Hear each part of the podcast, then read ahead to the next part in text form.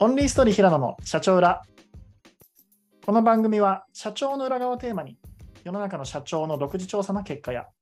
また私自身が社長業をする中で感じた個人的な持論やしくじりを約週に2回のペースで更新する番組です。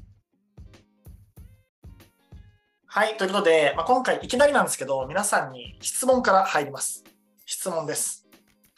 日本で一番経営者と会える環境はどこでしょうか？はい、正解は、オンリーストーリーです。いや、あの、これ僕マジで思ってるんですよね。あの、いきなりこいつなんやねん、なんか、ね、えー、質問から入ってチクタクチクタクマイセルフでやるとか、激キモやねん、思う人もいるかもしれないですけど、マジで思ってる話で、改めて自分自身が今この会社の環境を見てた時に、とにかく経営者となんかめっちゃ合いまくってるな、いろんな角度で。めっちゃ思ってるんですよ。うん、それは例えばじゃあ営業でいろんな経営者と会うのかもしれないし、えーと、そこから契約いただいたお客さんをカスタマーサクセスっていう目線で経営者さんとこうずっと一緒にいるっていう目線なのかもしれないし、なんだ、それ以外にも僕たち経営者さんのご用聞きをさせていただいてたり、経営者さん向けの例えばバーや飲み会開催してたり、いろんな角度でやってるんですよ。でも、常にそこにいるのはやっぱ経営者さんで、マジでこんだけ経営者さんとひたすら接しまくる仕事って本当にないなと思っています。なので、なんていうんだ、僕はそれがすごいまさにオンリーワンだと思っているし、なんていうんですかね、あと、触れけたときに、それによって、まあ、少なくとも自分自身が一番成長を20代できた部分っていろいろ要素あると思うんですよ。例えば、何やろな、こう、起業したことなのかもしれないし、いろんなビジネスモデルを挑戦したことなのかもしれないし、いろいろなこう、まあ、本読んだことなのかもしれない。いろんな、何じゃ一人暮らしをしてたりとか、友達とそんなに恋愛してたりしたこととか、いろんな時間あると思うんです。でも、じゃあそれらの中で、他にはなんかあなたのオンリーワンの差別化をどこか作った部分は何ですかってなった時に、僕は経営者との出会いだと思ってるんですよ。やっぱり、じゃあ経営者と出会って、じゃあどんなことが得られたのかって時に、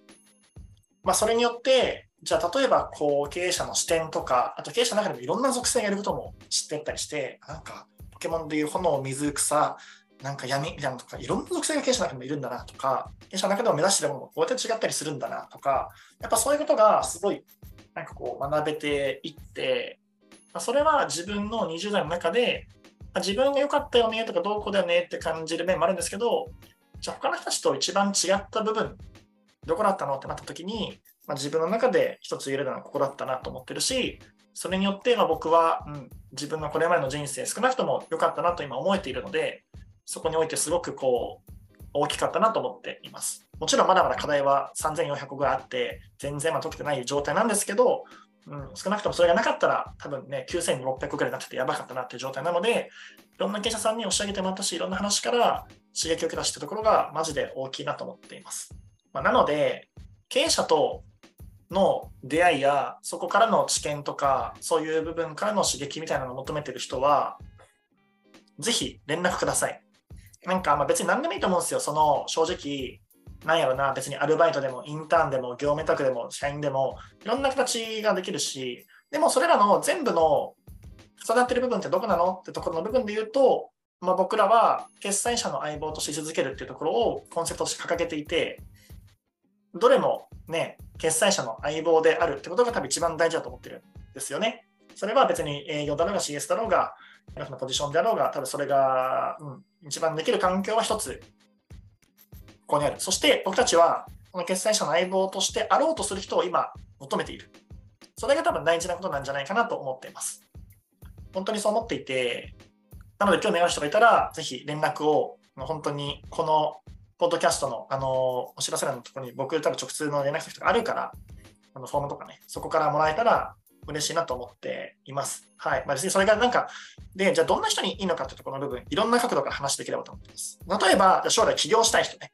起業したい人からすると、じゃあ将来、あの、向けて多分いろんな経営者の話とかを聞いていったりすることとかが、ね、その起業の先取りになるのかもしれなかったりするし、そういう面もあると思っている。まあ、あとは逆に起業経験者ですね。僕マジで起業経験者の人にとって本当にいいと思っていて、まあ、その起業をしていって、じゃあそれが失敗を何をもって失敗なのかとか捉え方ですねというのは一旦置いたとして本人が捉えているとした際でもじゃあ別の危険なったとした際でも一つその経験をした人だけが唯一持てるものっていうのが共感だと思ってるんですよ。やったことなくてそうだよねっていうのってこれってなんかアドバイスとかですよねって話だと思うんですけど本当にやっていたことだからこそ心から共感できることがあると思うんですよ。例えばそれは人が辞めていくっていうことをした時の心のキューって痛みかもしれないし資金繰りがやばくなっていくという時の、あのー、寝れないよっていう感覚なのかもしれないし、いろんなそういう部分ってやったことがあるからこそ共感ができる部分っていうのがあると思ってるんです。だからこそ僕たちは、うん、ぜひそういう人たちに入ってもらって、じゃあそういう人たちが CS して経営者の相棒になっていってやっていったら、本当にめっちゃ分かります、僕もこうでって話せるじゃないですか。めっちゃいいと思ってるんですよ。それやったことからあなただからこそできる本当にオンリーワンのことだとまず思っています。そして実際に僕たち今、いろんな形でそういう元経営経験者の人たちが実際集まっています。なので、実際に、うん、そういう方々で、はい、なんか今の自分が、なんかその経験とかそういうのを生かしきれてないなとか、なんか一時期ほどやれてないなって人がいたら、マジで起こす。そうですね。はい、そう思ってます。でも僕逆に、だか全然それ以外の角度の人たちで、逆にそういう経験がない人たちで味方であろうってする、このサポータータイプとか、そういうふうに受かろうとする人たちが、実は一番僕、肝だと思ってるんですよ。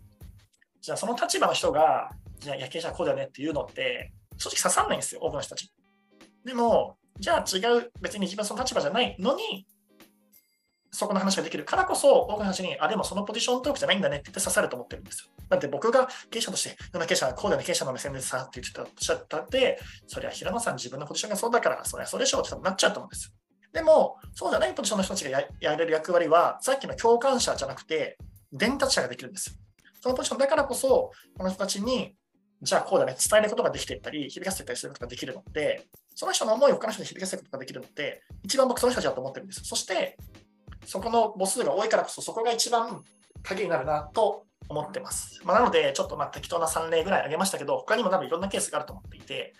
20代にいろんな、ね、会社を見て回りたい。それにとっては、わかんない。いろんな部活を仮入部できるような経験になるのかもしれないし、いろんな環境があるとか、少なくともその機会はここにあるぞっていうのは伝えたいなと思っています。なんか思うのが、なんて言うんだろうな、まあこれから先の社会っていうところを見てたときに、きっとよ、そのじゃあ、少子高齢化とか中心にどんどん人手不足が進んでいってってなってきたときに、じゃあ、なかなかナンバーワン軸で勝てない企業さんとかもすごく多くなってくると思うんですよ。じゃあ、給与で言ったら、じゃあ GAFA の方がもっと多いですよね。じゃあ別に、えー、どっかの、なんや、わかんないけど、じゃあこう、よりこう、じゃあホワイト度が高い会社でやった方が、じゃあよりそっちの方が働く時間も少なくて済みますよね。そこの間の戦いだけでちょっと切って、じゃあそこの中でこのオンリーストーリーが別に最善勝てたときに、逆にうちだけじゃなくてもどの会社ももうそこのね、戦いの軸だけで戦うしかなくなってくると思ってるんですよ、正直。強いう表現ですよ。でも、その中で、じゃあ、そのオンリーワン軸で戦えるロードっていう部分が、より多分これからの時代大事になってくると思っていますと。その時に、じゃ少なくとも一つこのオンリーストーリーの会社で、他にもいろいろあるかもしれない。そして全員がそのものじゃないかもしれない。ただ、一つ言えるのは、この、じゃあ経営者との出会いや機会というところは、これは他に負けないところだったりするし、それはそうですね、いざ中に入ってみたら当たり前になっていく日もあるかもしれないんですけど、他にはなかなかないところだったりするのかなと思っています。だから本当にスタートアップ経営者がすごい日々苦戦しているところも、上場企業の経営者が逆にその中でいろんな株主さんの声とかいろんなものに挟まれて苦労している部分も、いろんな外からじゃ見えない部分っていうのを本当の意味で知ることができる機会っていうのがあって、なのでそういう部分に惹かれる人にとってはオンリーワンの場所がここにあるよっていうのを伝えたいし、そんなあなたを待っている場所がありますという最後なんか よくわかんないジャンプの主人公みたいなことを言って終えられればなと思ってるんですけど、はい、本当にま僕はそう思ってるし、少なくとも僕はそれによって、うん、成長できた一番の要因はそれだなと思っています。終わります。ご視聴